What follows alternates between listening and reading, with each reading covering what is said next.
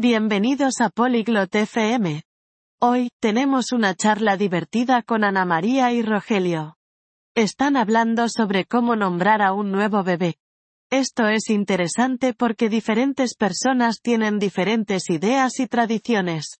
Escuchemos sobre sus tradiciones y por qué eligieron los nombres de sus bebés. Escucha y disfruta. 안녕하세요, 로헬요. 어떻게 지내세요? Hola, Rogelio. ¿Cómo estás? 안녕하세요, 안나 마리아.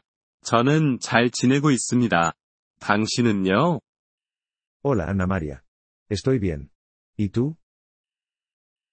저도 잘 지내고 있습니다. 감사합니다. También estoy bien. Gracias.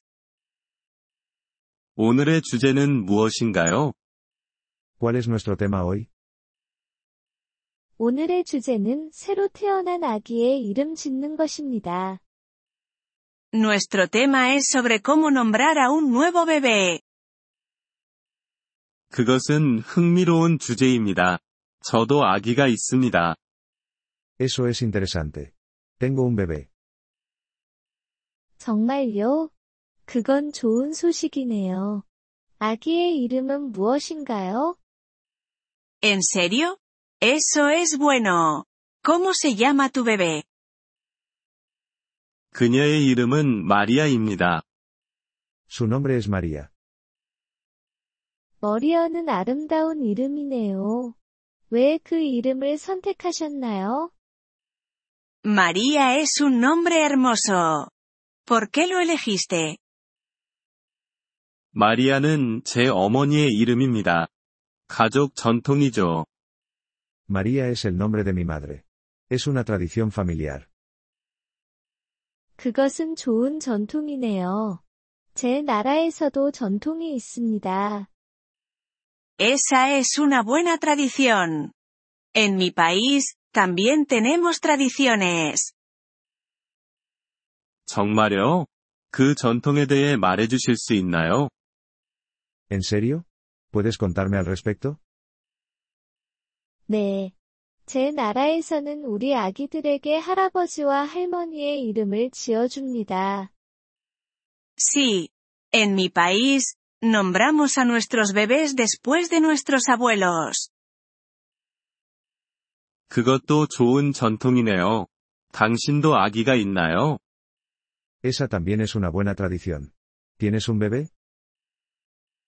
네, 저는 아기가 있습니다.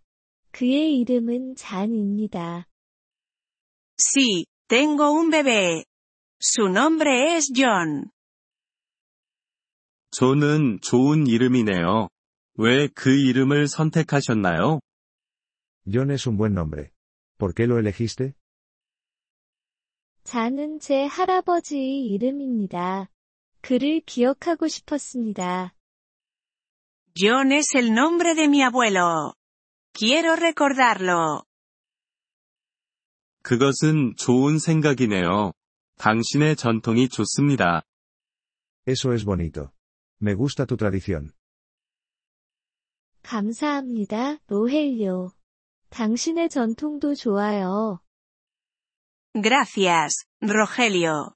También me gusta tu tradición. 감사합니다. 안나 마리아. 이 주제는 정말 좋네요. Gracias, Ana María. Este es un buen tema. 네, 그렇습니다. 다른 나라의 전통을 알게 되어 좋습니다. Sí, lo es. Es bueno conocer diferentes tradiciones. 네. 저도 그렇게 생각합니다. 새로운 것을 배우는 것은 좋습니다.